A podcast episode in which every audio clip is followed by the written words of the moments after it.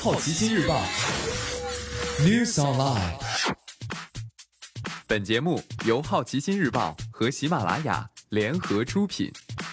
今天涉及到的关键词有：《权力的游戏》、猎鹰与冬兵、索尼和微软、极速追杀三、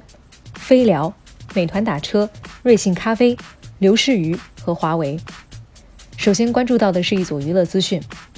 索尼和微软在游戏领域达成新合作。索尼和微软共同宣布，两家公司将进行合作创新。他们将共同在微软 Azure 云中联合开发未来的云解决方案，以支持他们各自的游戏和内容串流服务。还将探讨半导体和人工智能领域的合作，包括联合开发新的智能图像传感器的解决方案，以及将索尼的尖端图像传感器和微软的 Azure AI 技术相结合。目标是为企业客户提供更强大的能力。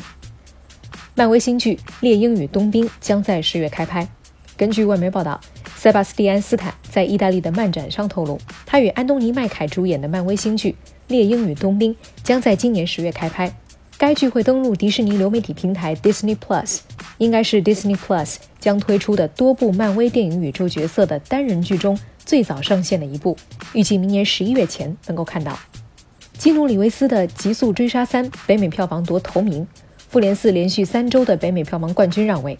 极速三》首周末收入五千七百二十万美元，超过《复联四》当时的二千九百四十万，也是系列当中票房最高的一部。电影目前拥有百分之八十八的新鲜度和七十三的 Metacritic 评分。接下来关注到的是大公司头条，字节跳动筹备一年的社交应用飞聊在五月二十号凌晨上线。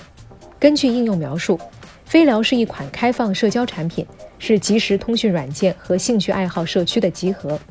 这是今日头条母公司字节跳动内部孵化的又一个社交应用。今年一月，它的第一款社交产品多闪上线。目前飞聊只上线了 iOS 版，但 App Store 当你搜索飞聊还是找不到该应用，需要搜索飞聊兴趣。目前微信已经屏蔽该页面。美团打车新增十五个试点城市，改为聚合打车服务。苏州、杭州、温州、宁波、天津等多个城市的用户，可以从美团和大众点评 App 首页的显著位置看到打车入口。美团自己不招募司机，而是对接首汽约车、曹操出行、神州专车等专车服务，滴滴不在其中。瑞幸咖啡在纳斯达克敲钟上市，上线仅十八个月的瑞幸创下了 IPO 速度的记录。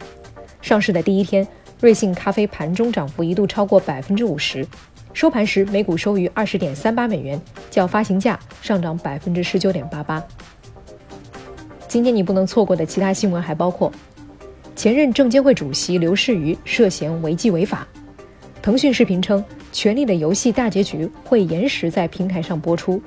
要求雇佣有能力的编剧重拍《权力的游戏》第八季的请愿人数已经超过一百万。呼噜购得维恩斯坦纪录片美国放映权。以上就是今天好奇心日报 News Online 的全部内容，也欢迎你把刚才的收获告诉周围的朋友。好奇心日报 App 高颜值新闻媒体，让好奇驱动你的世界。我是 Maddie，下次见。